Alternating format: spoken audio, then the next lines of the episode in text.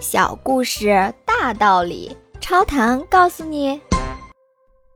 有资料介绍，笨拙的蜗牛能锲而不舍地爬上高高的金字塔塔顶。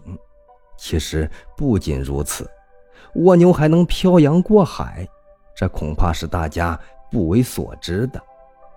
科学家发现，在南太平洋深处的圣查理岛。距离大陆最近的岛屿也要将近两千公里，然而在这块与世隔绝的荒岛，蜗牛却是唯一的常住居民。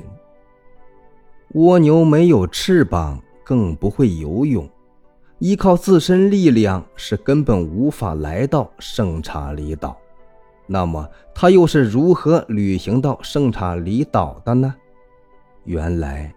弱小的蜗牛经常被飞鸟吃掉，然而飞鸟没有牙齿，不能撕咬和咀嚼食物，又无力啄破蜗牛的硬壳，只能是将整个蜗牛一起吞下。有少数蜗牛居然能屏住呼吸，任凭鸟儿的胃钻、肠道挤压、腐蚀等等，始终都将壳闭得紧紧的。最后竟然熬出了头，随着鸟儿的粪便排出体外，掉到岛上活了下来。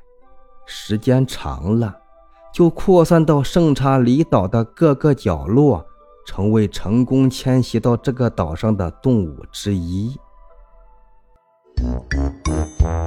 请问您听完这个小故事有什么感想呢？欢迎您在评论区留言，咱们一起探讨。